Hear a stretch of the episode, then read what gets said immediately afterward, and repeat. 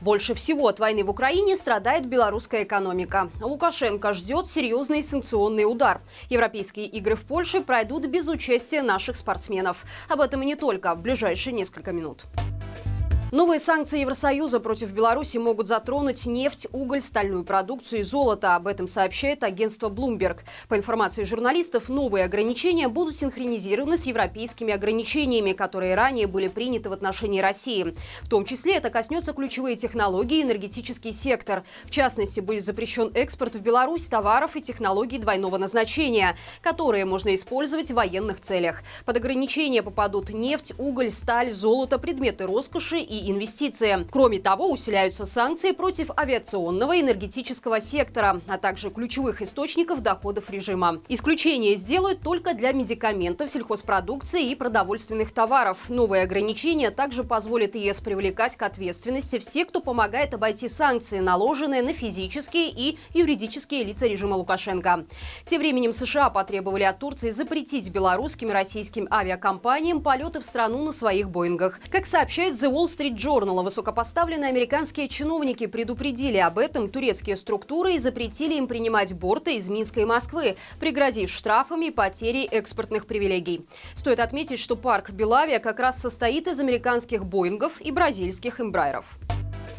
Так называемые братские экономики Беларуси и России тянут вниз блок ЕАЭС. Проект «Наши гроши» проанализировал ситуацию и пришел к выводу, что из-за войны в Украине и связанных с этим санкций валовый внутренний продукт Евразийского экономического союза снизился в 2022 году на 1,2% к аналогичному периоду предыдущего года. Главными антидрайверами стали Россия, у которой экономика снизилась на 1,6%, и Беларусь, у которой падение составило почти 5%. России пока удается сдерживать экономическую деградацию за счет запаса прочности, роста инвестиций в военно-промышленный комплекс и неплохой ценовой конъюнктуры на нефтегазовом рынке.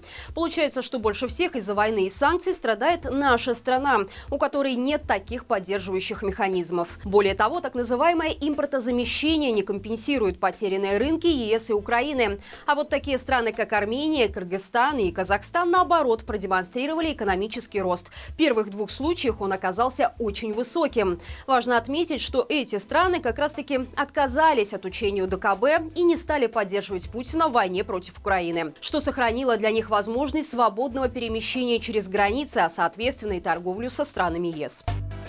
Правительство Беларуси определилось, как будет передавать под внешнее управление иностранные компании. Согласно новому постановлению, облсполкомы и Мингорисполком должны создавать специальные аресты фирмы с зарубежным капиталом и определять, есть ли основания назначить туда нужного директора.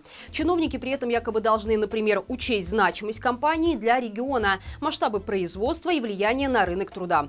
Вести внешнее управление смогут, например, если собственник бизнеса фактически перестал руководить компанией.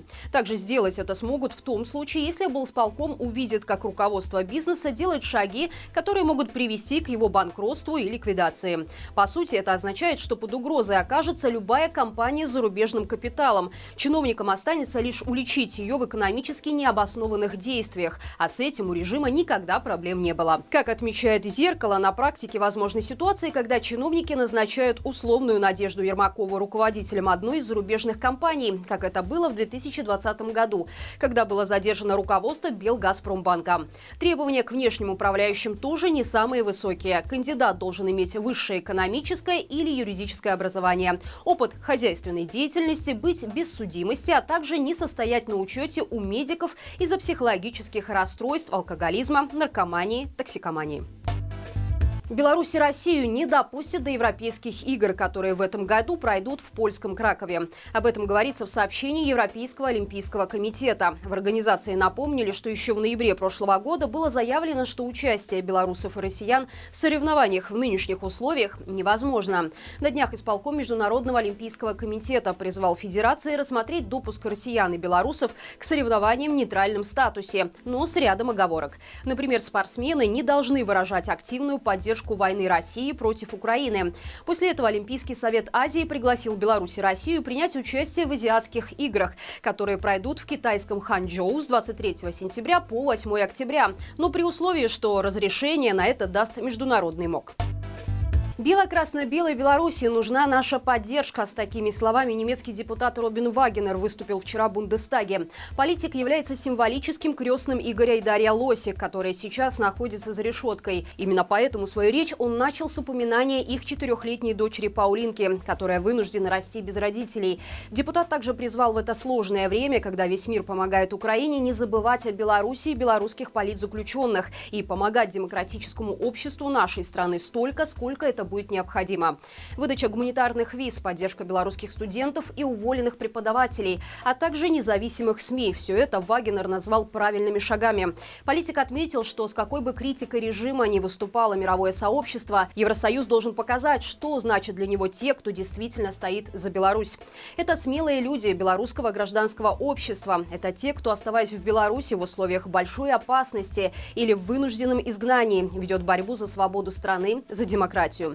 И по этой причине, отметил политик, Евросоюз не может отступить. Это наш долг перед Паулиной. Детям нужны родители, Европе нужна демократическая Беларусь, Европе нужна свободная Украина, людям нужна свобода, сказал Робин Вагенер под аплодисменты депутатов. И это все на сегодня. После новостей предлагаем к вашему просмотру новый репортаж, в котором попытались разобраться, чего на самом деле боится Лукашенко и когда произойдет нападение на Украину со стороны Беларуси. Ссылка в описании. Я же прощаюсь с вами до понедельника. Хороших всем выходных и живе Беларусь!